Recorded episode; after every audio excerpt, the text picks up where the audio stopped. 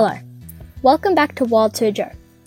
Today I will talk about 5 carnivorous plants you wouldn't want to mess with. Sarracenia. Like Nepenthes, Sarracenia are pitcher plants.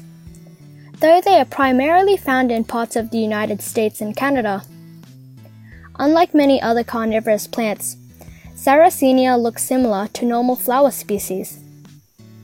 For this reason, North American pitchers often fall their prey, and people. Near the end of summer, the Sarracenia's leaves turn a deep reddish blue hue to attract flies. Once a fly enters the tall, hollow leaf, it quickly encounters a pool of water and is trapped. The pitcher's steep sides and the wetting agent it secretes prevent any chance of escape. Like other carnivorous pitcher plants, the Sarracenia acts as a host to numerous.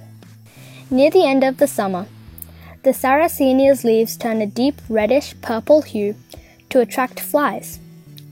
Once a fly enters the tall, hollow leaf, it quickly encounters a pool of water and is trapped. The pitcher's steep sides and the wetting agent it secretes prevent any chance of escape. Like other carnivorous pitcher plants, the Sarracenia acts as a host to numerous other organisms.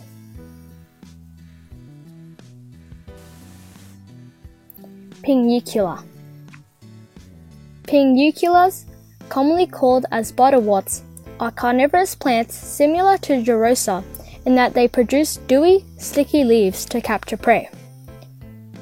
These plants are often known for their bright, colorful blooms. Though the flowers usually last for a short period of time, they are often electric, beautiful shades of purple while they exist. Like other carnivorous plants, pinguiculas live through two seasons. In their carnivorous season, the plant's leaves grow sticky and dewy to catch prey.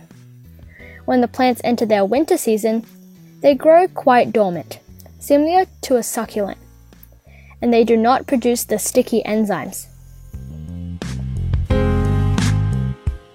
Thank you for listening. For Wild Suzhou, I'm Palm Tree, and see you next time.